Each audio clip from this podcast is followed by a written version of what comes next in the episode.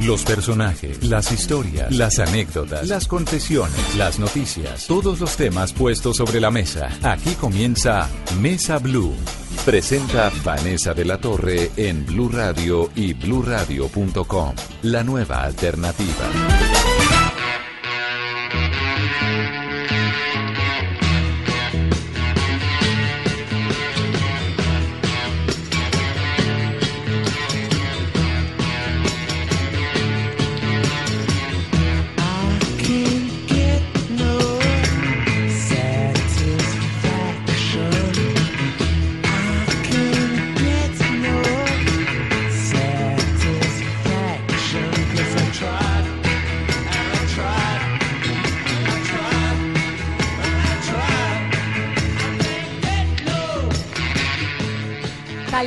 hermoso polémico, creativo. Harold Trompetero es mi invitado de hoy, este domingo en Mesa Blue. Harold, bienvenido.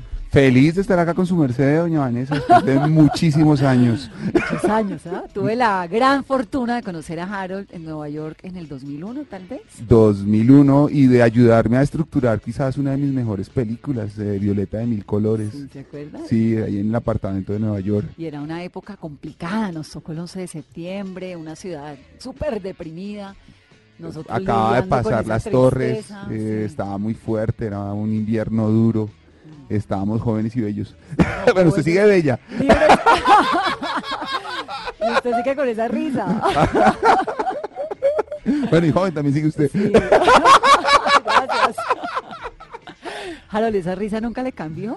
No, hay momentos en los que se me, ha, me ha- se me ha tratado de quebrantar, pero por ejemplo en ese entonces, en el 11 de septiembre, eso estuvo duro. Y, y, pero no, yo trato, la risa es la, el aire del hombre, la, la mueca de los dioses. ¿Qué pasó con esa película? ¿Era Violeta de Mil Colores? Violeta de mil llamaba? colores, pues se hizo. eh, Flora Martínez. Flora Martínez la hizo, la hicimos eh, guerrilla en Nueva York, fue una locura hacer esa película. Y eh, después tuvo un sinnúmero de líos legales por contratos y permisos. Y terminó lo mejor que se pudo haber pasado con esa película, que fue, se volvió copyleft. Esa película se puede consultar libremente en YouTube. eh, la pueden piratear, la pueden poner en todo lado y, cada vez que se muestra como en exhibiciones en, en festivales y eso es un acontecimiento. Entonces, una maravilla de película. Gracias por toda la ayuda, doña Vanessa. Escribíamos y nos reíamos. Y eh, echamos cuentos. Y usted se fue para Washington, salió corriendo para Bueno, Washington. Yo soy la que lo va a entrevistar. Él siempre hace lo mismo. Termina. Volteó la arepa. Sí, termina. No, no. A ver, yo soy la que lo va a entrevistar. ok, no va a ser al ok, revés. ok, ok. Usted es publicista. Yo soy publicista y comunicador social y pues he hecho, acabo de hacer una maestría en escrituras creativas en, en la Universidad Nacional, de la cual me siento súper orgulloso. Y pues he hecho muchos cursos de cine, estudié cine en San Antonio de los Baños y estudié también en Francia, en Italia, en España estudiando cursos de cine, de fotografía y de arte contemporáneo sobre todo. Usted se ganó un León de Oro en Cannes hace muchísimos años con una publicidad. Sí, con, pues eh, yo fui el director creativo que hizo el comercial de Caspa. Claro, o sea, que iban en un bus, voy a recordarle a, a los oyentes, que iban en un du- en bus, era contra el consumo de droga, ¿no? Y entonces a alguien se le salía la caspa por encima de una chaqueta negra, de un blazer negro, y el de atrás, pues, Se la- aspiraba como si fuera cocaína. esnifaba. Sí, ese comercial lo hicimos en un equipo maravilloso con Juan Carlos Ortiz, con Andrés Moya, y yo fui el encargado como de hacerlo realidad. Y pues nos ganamos un León de Oro, y gracias a ese León de Oro me llovieron ofertas eh, de todo el mundo, y terminé en Nueva York sin hablar inglés. ¿Ya aprendió? sí, sí, pues ahí me defiendo, chapuceo ahí, pero no, sí, sí, aprendí a hablar inglés. Fueron ocho años, que duré siete años largos en, en Nueva York. En una agencia de publicidad. En una agencia de publicidad y haciendo películas. Hice pues dos películas estando allá, Riverside y Violeta de Mil Colores. ¿En qué momento hizo ese clic de la publicidad al cine? Eh, pues, yo siempre me... eh, yo no he dejado de ser publicista. O sea, más que publicista, yo soy es un creativo. Soy una persona que, que tiene ideas y que quiere ponerlas en, en algún formato. Y eh, cuando estaba en Estados Unidos tuve muchísima pelea contra el mundo porque no me dejaban hacer la creatividad que yo quería. Eso fue una, fue una historia muy, muy, muy fuerte porque cuando me llevaron allá, pues me llevaron por ser muy creativo y no me dejaban ser creativo. Entonces yo lo que me dediqué fue a todo el dinero que me ganaba a hacer películas, como para saciar esa creatividad que no podía sacar. y lentamente pues como que se me fue convirtiendo en, en, mi segunda profesión, la que, o mi hobby se convirtió en mi profesión. O sea, de un momento a otro terminé haciendo películas y teniendo como hobby la publicidad. Yo sigo siendo socio de una agencia de publicidad que se llama TXT, es una agencia quizás la más importante de, capital nacional que hay en Colombia en este momento. Y, pero ya no, ya no voy al día a día, sino que eh, ahora es mi hobby. ¿Qué es la creatividad? La creatividad es la capacidad que tiene el ser humano de crear, o sea, de, armar, pues para no ser eh, reiterativo, de armar o resolver problemas.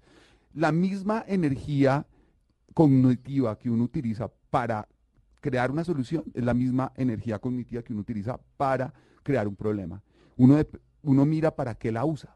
Entonces la gente como que a veces se enreda en bollos y, ay, no, no tengo trabajo, tengo estos problemas, tengo, tengo, tengo. Eso es ser creativo. Lo que pasa es que en vez de estarlo desarrollando para poder salir del atolladero, se mete más en el atolladero con la creatividad. Eh, si el hombre se pudiera definir entre muchas circunstancias, o sea, si el hombre es el homo sapiens, si es, el, homo, el, ser que ama, si es el, ser que habla, también se puede decir que es el ser creativo. Y eh, en esa creatividad, pues eh, el ser humano ha hecho del mundo lo que es hoy por hoy. Pero la gente nace con creatividad o la creatividad es algo que se puede conseguir en la vida, que se alimenta. Yo soy plenamente convencido de que somos creativos y el sistema nos corrompe. Eh, el sistema está hecho para que uno no sea creativo. O sea, como que cuántas ideas, el sistema está hecho para uno sentir miedo. O sea, en la medida en que uno tiene miedo, a uno lo puedes manejar. Y ser creativo es romper los miedos. Pero claro, uno no puede romper los miedos. Entonces, en la medida en que uno no rompa los miedos, pues va, dejando de ser creativo. Y, no es que deje de ser creativo, deja de operar la creatividad. Todos somos creativos, absolutamente todos. O sea, la señora de los tintos, las mejores ideas. A mí no se me ocurre jamás hacer una publicidad como la suya de la caspa. Es que tengo otras cosas, soy disciplinada, juiciosa, informada. Pero así como la mata la creatividad, no, se me ocurre eso. Es, eh, seguramente que sí. O sea, ¿cuántas ideas usted no ha visto que usted hubiera dicho, uy, a mí se me ocurrió esto y no lo hice? Eso nos pasa. No, a todo el mundo le pasa eso. Yo, ¿por qué no dije esto? O cuando uno está en un salón de clase y estaba el más pilo al lado y uno tenía la respuesta en la cabeza y uno le daba miedo decir que esa era la respuesta por, por, por sentirse penoso o por tener miedo. Es que ser creativo no es, no es inventarse cosas. Ser creativo es volver la realidad. ¿Sí me entiende? O sea, todo, yo siempre digo, mi mamá se arma unas películas buenísimas, eh, mis, mis primas, mis tíos, mis, mis amigos se arman unas películas buenísimas. Yo soy el único testarudo que soy capaz de llevarlo al otro lado, pero ellos de pronto tienen mejores películas que yo. Usted los pone en el cine. Sí, y, y ese es el, el punto de la creatividad, poner las cosas concretas. O sea, dijimos que no le iba a entrevistar, pero imagínese todo lo que usted ha hecho creativamente para llegar a, a lo que ha hecho hasta hoy en no, día. Ha sido súper juiciosa. Eso es ser creativo.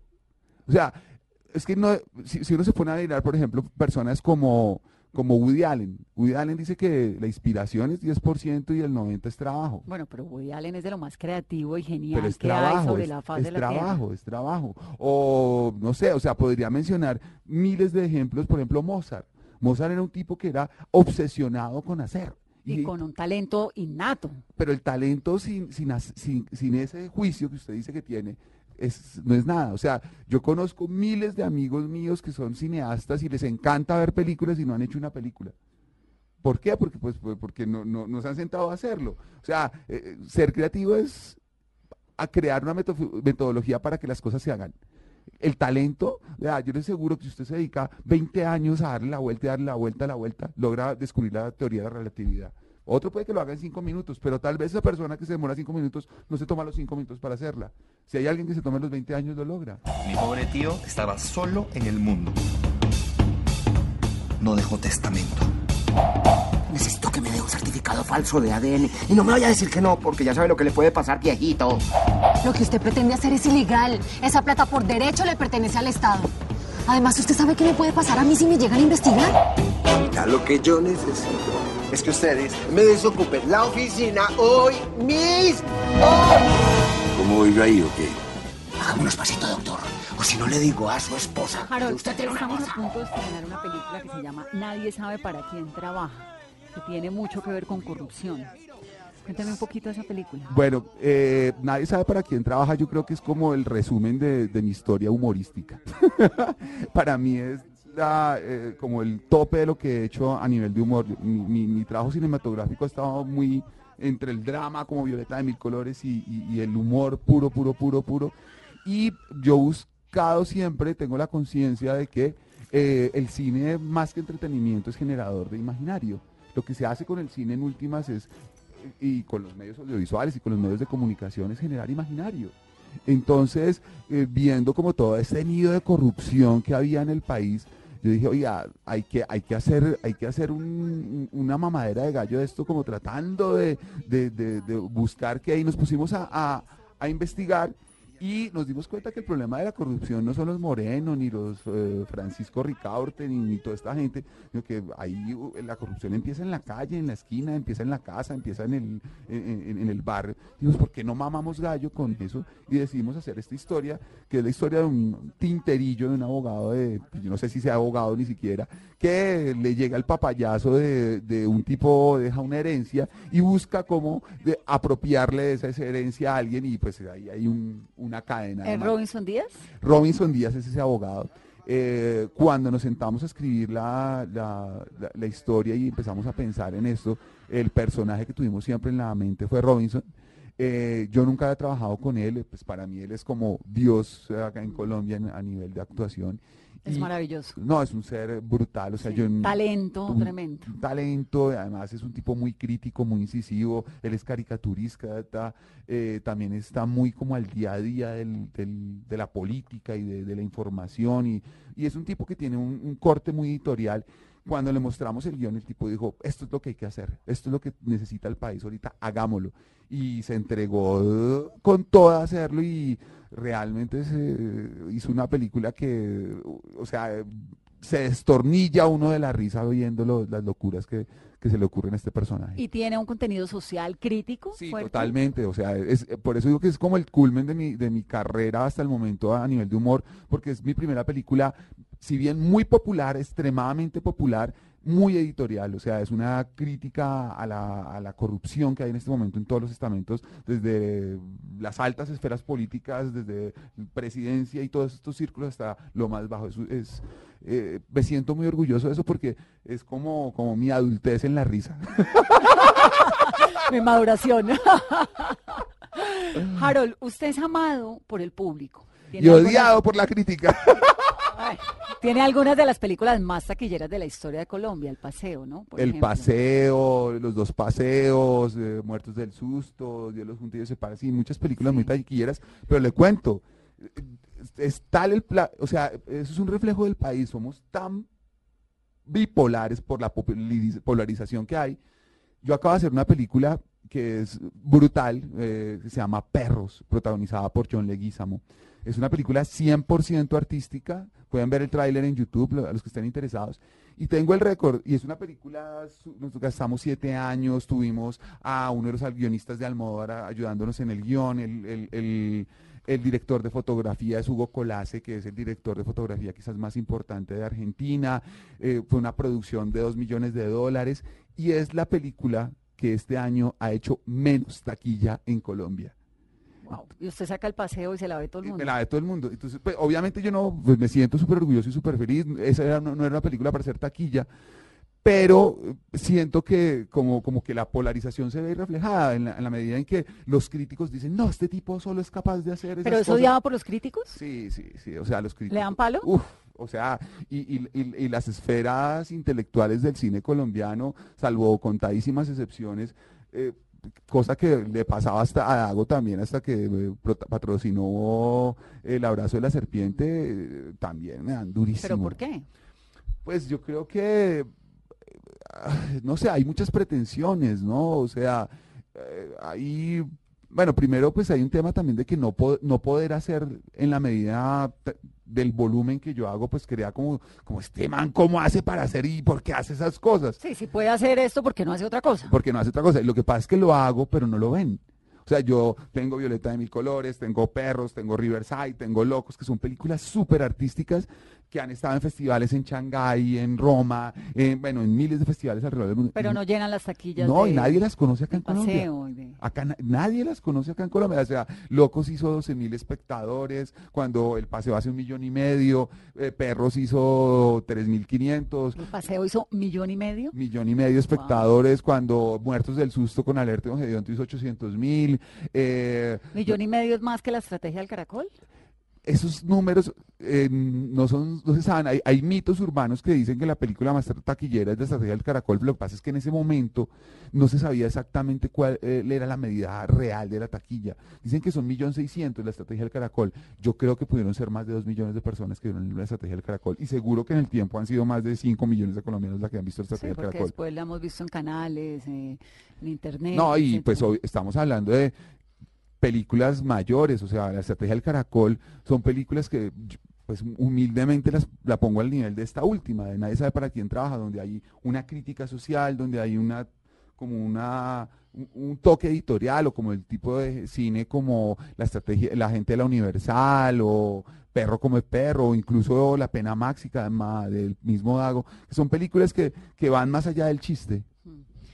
Usted entonces recibe esa crítica y ¿qué piensa? Digamos, ¿le, parece que usted está trabajando, yo tratando un poco como de entender por dónde viene la crítica, no por, por el lado de, bueno, si este señor puede hacer esto y ser tan taquillero porque no hace otras películas, no porque usted también las hace, pero tal vez pienso como que, que hay críticos que están eh, viendo como una, ¿cómo sería el término? Como que está degradando la imagen de la sociedad colombiana a través del cine. ¿Por ahí pasa la cosa? Yo creo que ahí, ahí, pues, otra vez la polarización, que creo que es el principal problema que tiene este país. La crítica es un reflejo, pues, de, de lo que somos. Y las películas también. eh, sí, pero las películas, eh, hay un reflejo de lo que queremos ser y de lo que somos. Y yo creo que muchas de las películas que los críticos adulan es de lo que queremos que nos vean y como queremos que nos perciban. No necesariamente como somos. Exacto. Somos como la gente del paseo. Somos como la gente del paseo, somos como la gente de mi gente linda, somos como la gente de Dios los junta y los separan, somos, somos como la gente. Y como que hay un rechazo a eso. Y mira, no, hay una película que hice el año pasado que se llama Los Originales.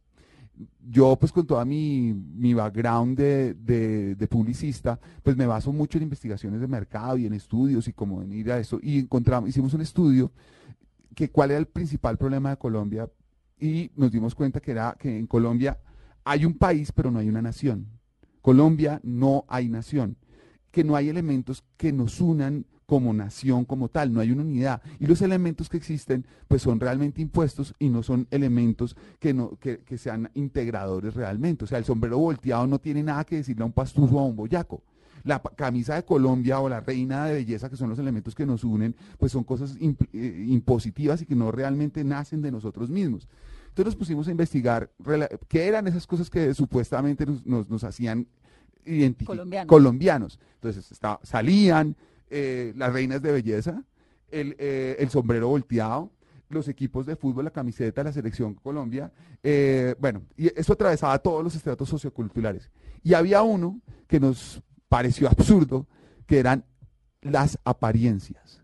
Colombia se identifica desde La Guajira hasta Leticia, desde Arauca hasta Buenaventura por las apariencias, pasando por San Andrés, que no se nos olvide que es tierra nuestra. Eh, Y empezamos a hablar de eso. Y cómo no nos aceptamos como somos.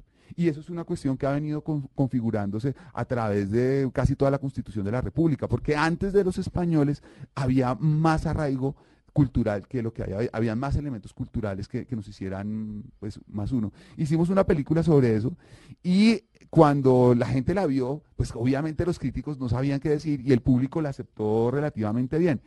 Pero los críticos también se sienten como que no, yo, yo acá no, no quepo tampoco. Entonces, pues no- yo juego a que hagamos reír a la gente, esa es mi, esa es mi, mi misión en la vida, la misma de Chaplin y Cantinflas. Y del chavo. ¿Qué película sueña con hacer? Muchísimas, muchísimas. Hay, eh, hay una película que, que ahorita me tiene obsesionado que me encantaría hacer.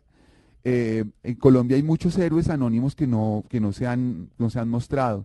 Y me encantaría, por ejemplo, hacer la película de Elkin Ramírez, el, el- el vocalista de Kraken. Ah, buenísimo.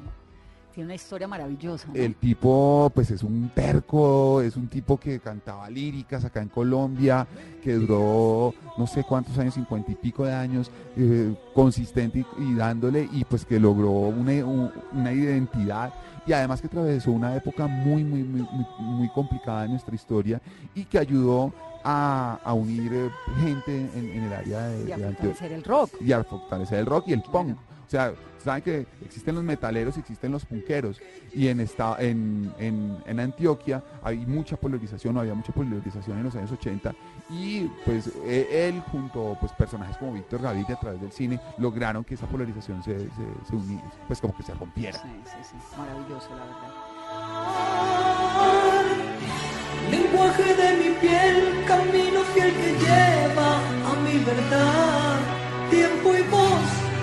noches de luna para danzar.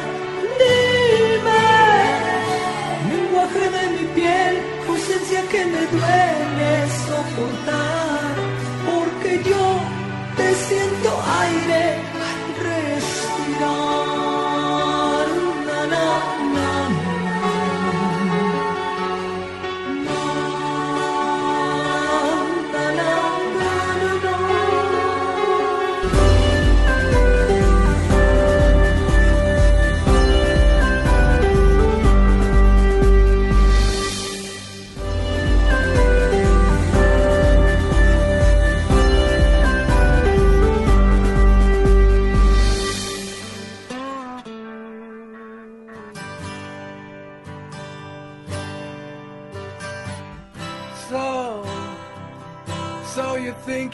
Tell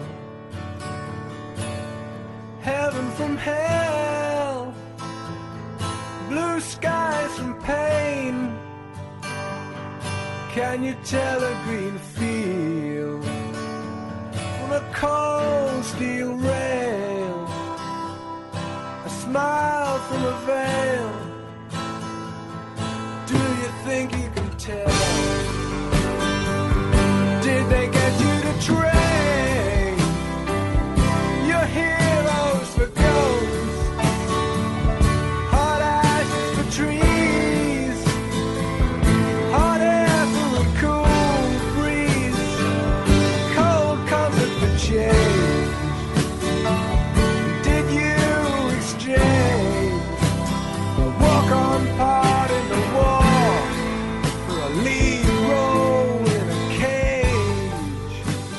Hablábamos, Harold, ahorita de perros, de la película con John Leguizamo.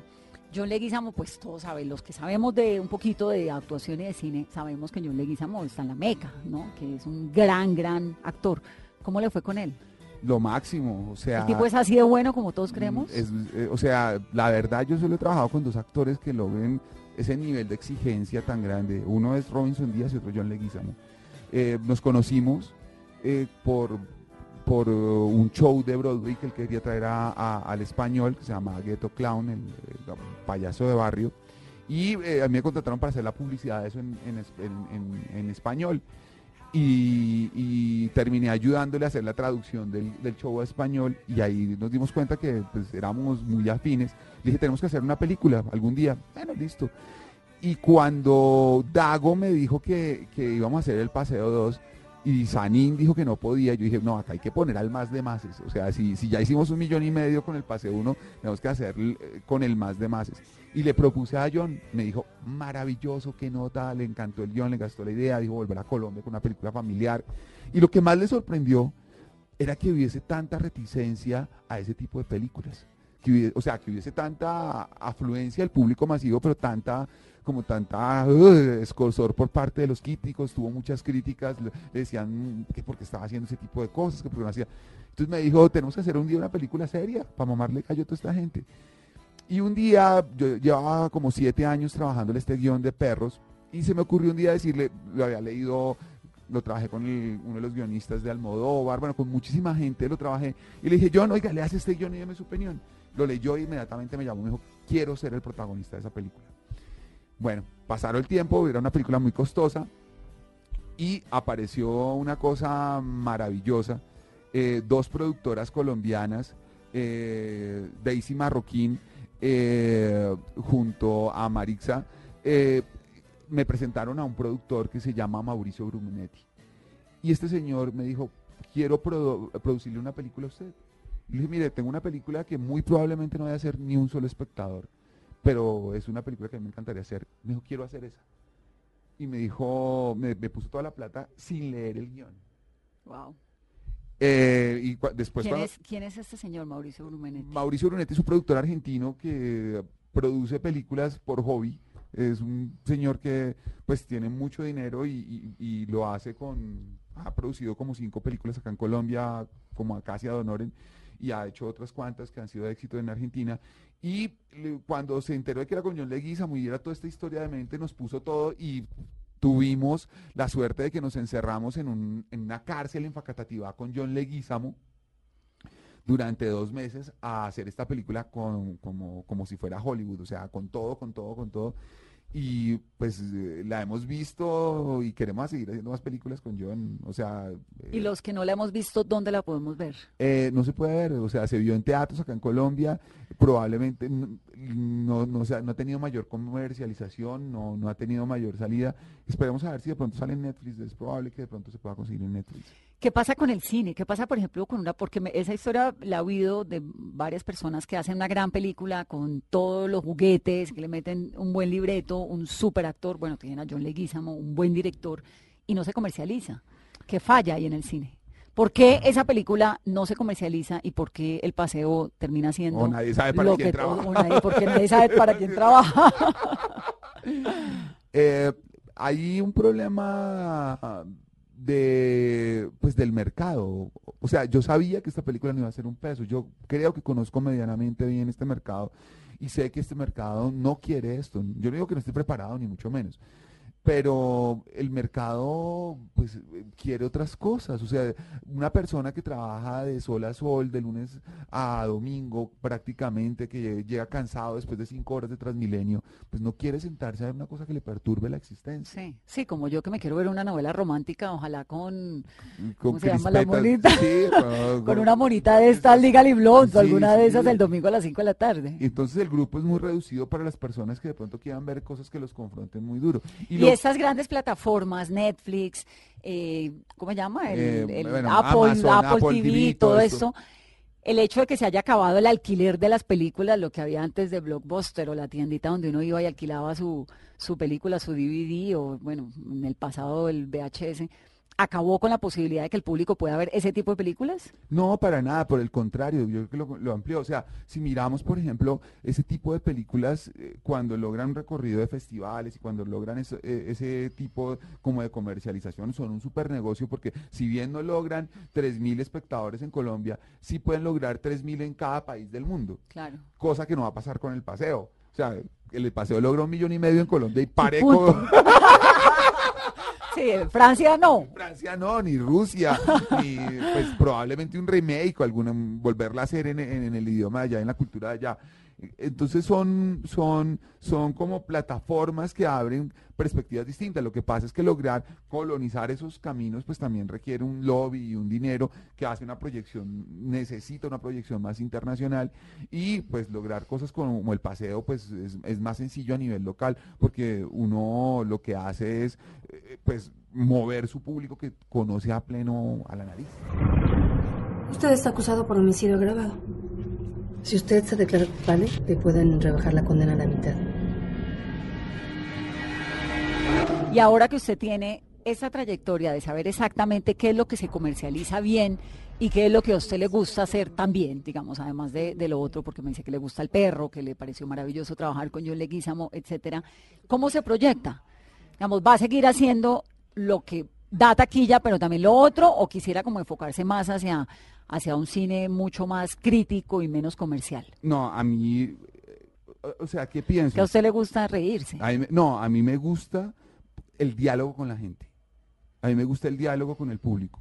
Yo lo que quisiera y lo, y lo que estoy empeñado, y por eso digo que ha sido como una evolución en el humor, nadie sabe para quién trabaja, es lograr que algún día logremos hacer un Amores Perros en Colombia, que logremos hacer un ah, Relatos Salvajes, que sean películas súper masivas, pero con un nivel de, de crítica y, y de calidad cinematográfica muy grande. De las latinoamericanas, además de Amores Perros y de Relatos, ¿cuál dice, esto es un- una gran película? El secreto de tus ojos. Maravillosa. El secreto de tus ojos, una cosa hermosísima. Y creo que hay miles de historias acá en Colombia que podrían llegar a hacer eso. Lo que pasa es que necesitamos trata- eh, tener ese diálogo con, el- con el público.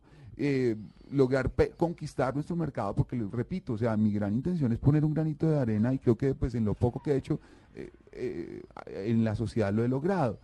Eh, y- y- Pero Harold, también digamos, uno eh, compara el cine colombiano con, en este caso, El secreto de tus ojos, Argentina. La industria cinematográfica argentina es muy fuerte. Se ganaron Oscar por la historia oficial tres años después de que saliera la dictadura.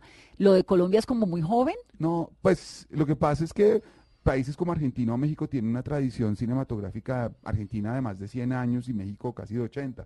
Nosotros pues tenemos una tradición fuerte, pues no fuerte, una tradición cinematográfica casi que desde los años 20, pero no con la fuerza que tiene que se ha crecido en los últimos 20 años por la ley de cine.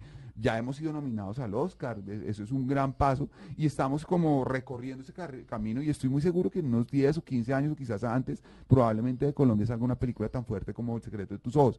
Pero a, a mí lo que más me, me llama la atención es poder generar un cine que, que sea masivo en mi país y que tenga un eco en el resto del mundo. Eso es, ese es el objetivo que yo pienso y que logre generar algún cambio social o de reflexión o de motivación a nivel nuestro. Y pues si, si lo logra en el mundo, pues chévere, si no, no. Y yo creo que con películas como Nadie sabe para quién trabaja, con el mismo paseo o con muchas otras que yo he hecho, sé que lo he logrado.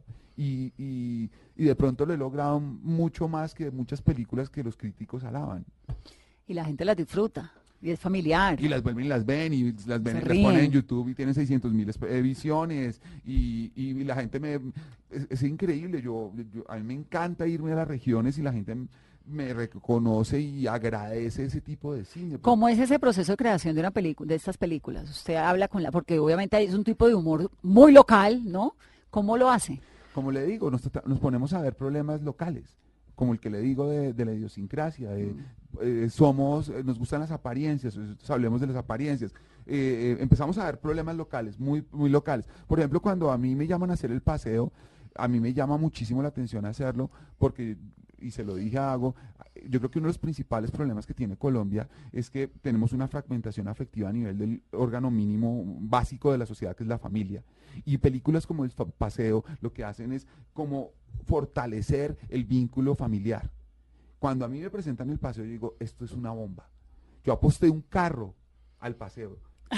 Con, Iván García, con el productor, le dije, esta película la va a romper. Y me dijo, ¿qué apostamos? Le dije, "La ¿El libreto es de quién? el libreto es de Dago y, y la dirección es mía. Pues igual entre los dos, después de que él me presenta el libreto, hicimos ciertos arreglos, ciertos cambios, porque yo estaba en desacuerdo en muchísimas cosas de las que estaban ahí, sobre todo porque había un tema que se estaba recorriendo el país y pues se quería tocar el tema de la guerrilla y los paramilitares y yo dije, acá no se puede tocar eso porque eh, este, eh, el tema de la guerrilla y los paramilitares es un tema demasiado serio para meterlo en un contexto de esto. Acá toca volverlo super light de eso y bueno, y otros puntos. Y yo le, y, con el productor me dijo, "¿Y usted está loco con esta película? Y yo le dije, le ha puesto un carro que esta película va a ser un hit. Era el, el carro del paseo y era contra mi carro. El carro del paseo era un clásico, que era una camionetica Volkswagen divina y, y me lo gané. ¿Y qué lo hizo? Eh, lo vendí porque era un gallo tenerlo. Se lo ganó. Sí, me lo gané, me lo gané. Pero hubiera perdido el mío si no era así. Bueno, pero además de haber ganado una gran audiencia, por ahí derecho carro.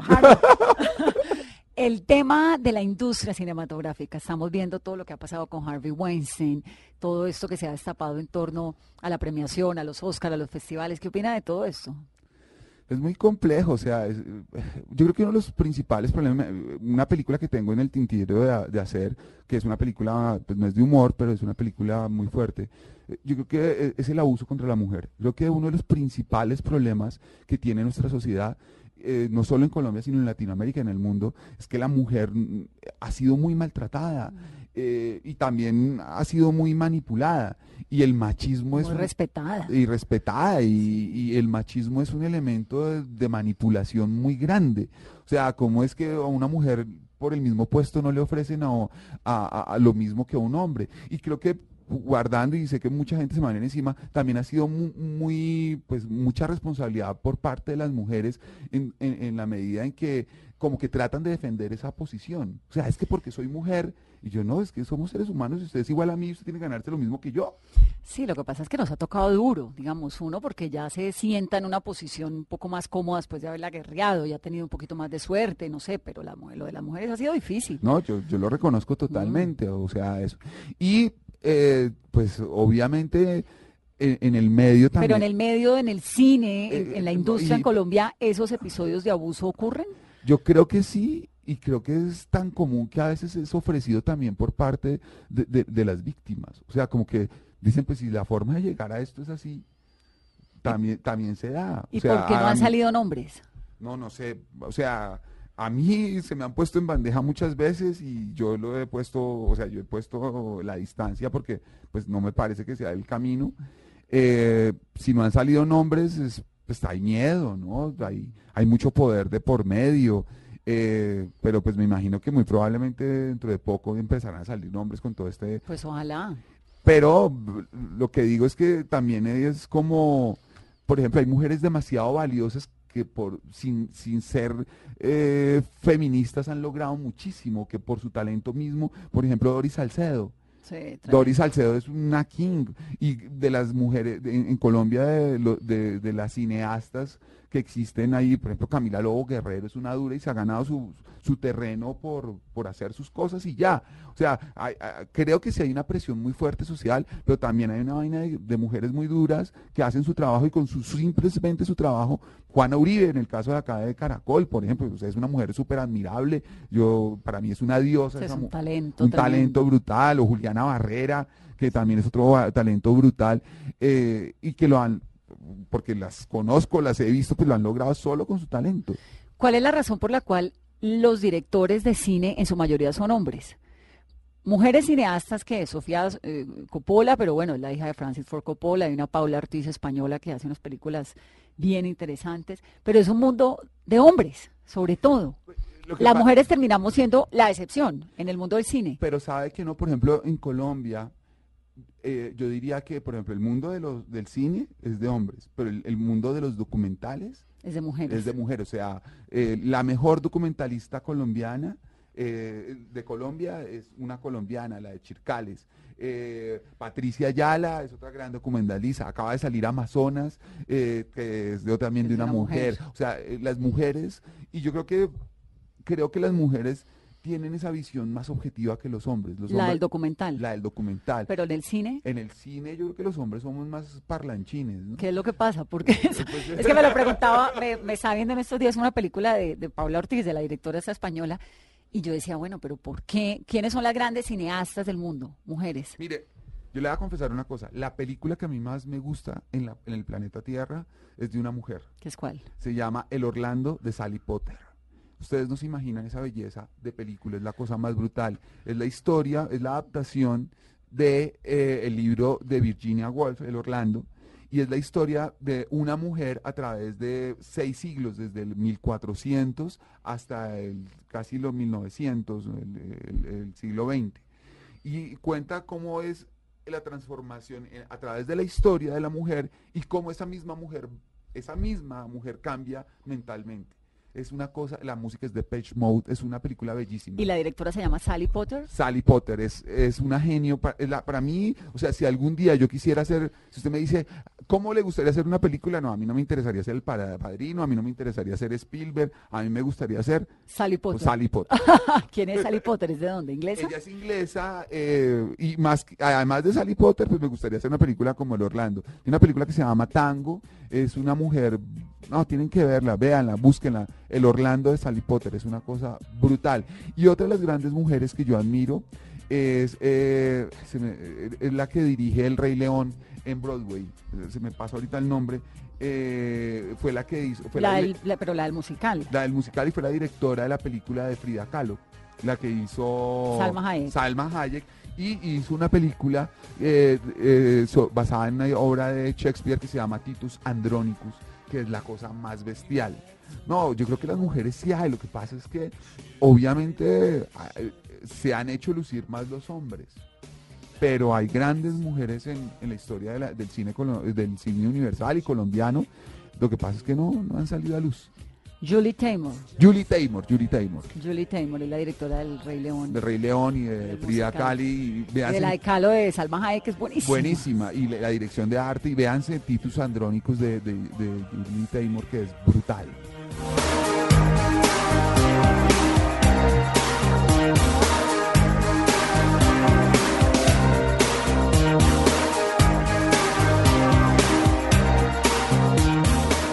Entonces, el 25 de diciembre, nadie sabe para quién trabaja. Nadie, nadie sabe para quién trabaja.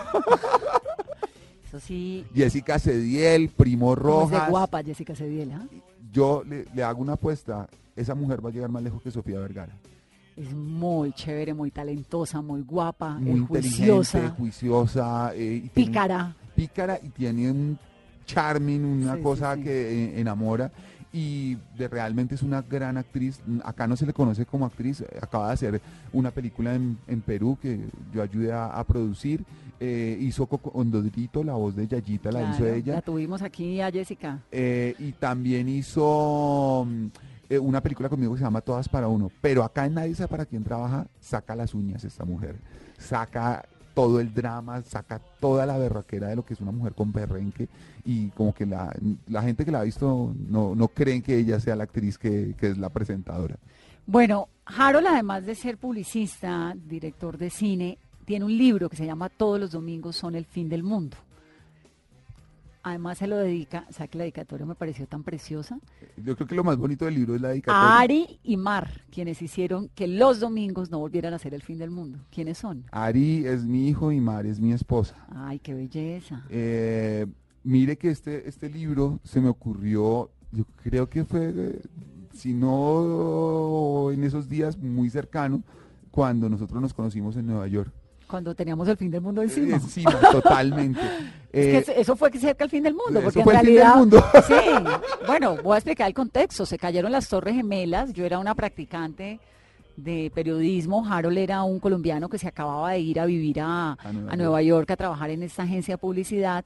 Nos conocimos porque sí, y en una conversación así nos volvimos entrañables, amiguísimos, y Harold me dijo, venga, voy a escribir una película, ayúdeme. Y yo tomaba bien y le echaba lora y nos reíamos, y en medio de todo esto, pues era casi el fin del mundo porque se acaban de caer las Torres Gemelas. En- Era el lugar más inseguro del planeta. era el lugar más inseguro y yo me acuerdo que un domingo en ese en esa desasosiego, en esa des- desesperación, me paré a ver un semáforo a las 5 de la tarde y yo no sabía si tirarme por una ventana, si salir volando, si volverme a Colombia, si llorar, si reír.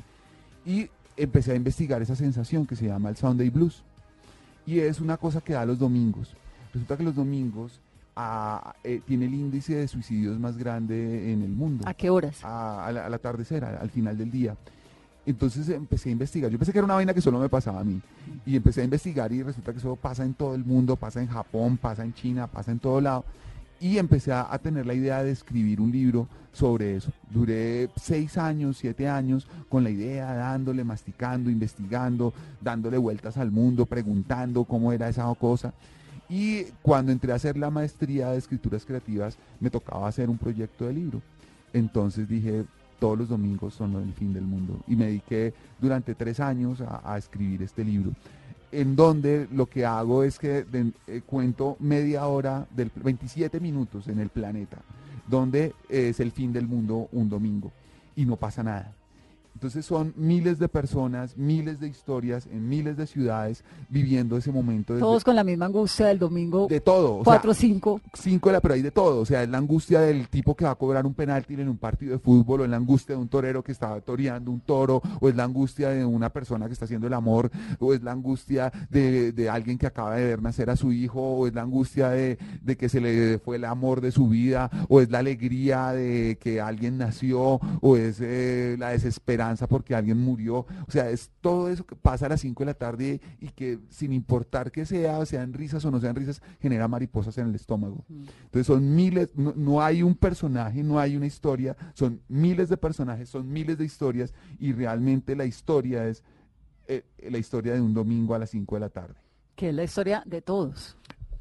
Es la historia de todos y, y pues eh, he tenido muchas satisfacciones porque eh, los lectores que, que ha tenido el libro dicen, oiga, me siento identificado con uno, con muchos de los personajes y con una cosa que no es chistosa, ¿no? O sea, porque todo el mundo La espera. angustia. No, esto genera, genera como desazón, desazón total y, y- y eso pues para mí ha sido un logro muy grande, pues después de, de generar tantas risas, pues generar este tipo de sensaciones con un libro me, me hace muy satisfecho. Pues Harold, este programa busca todo lo contrario, que el domingo como hoy no sea el fin del mundo, sino que uno se lo goce, se lo ría, se lo divierta, Bueno, como en acá esta ha habido risas. De eso no se podrá quejar. Así que este domingo no es el fin del mundo, lo que es es un día maravilloso para planear ir a cine, para verse nadie sabe para quién trabaja, estamos en diciembre, sale ahora el 25 y siempre es una gran lección de vida y una gran experiencia tener a Harold Trompetero. Gracias No. por haber venido a mi programa. Un placer volverla a ver, doña Vanessa. Qué alegría reencontrar. Un saludo a toda la gente y nada, que la pasen bacanísimo este fin de año, que van, vean, nadie sabe para quién trabaja y se rían mucho y que el año entrante eh, No sigamos riendo más. nos sigamos riendo más y que no polaricemos más el país. Sí. No, por lo menos no por el cine, ya hay suficientes razones. No, por... eh, ¿Puedo hacer una- una- un comentario Puede decir político? lo que quiera, ¿Puedo decir lo que quiera? yo cualquier cosa lo edito. que ojalá el le meto presidente... pito. que ojalá el presidente tenga cinco dedos en la mano.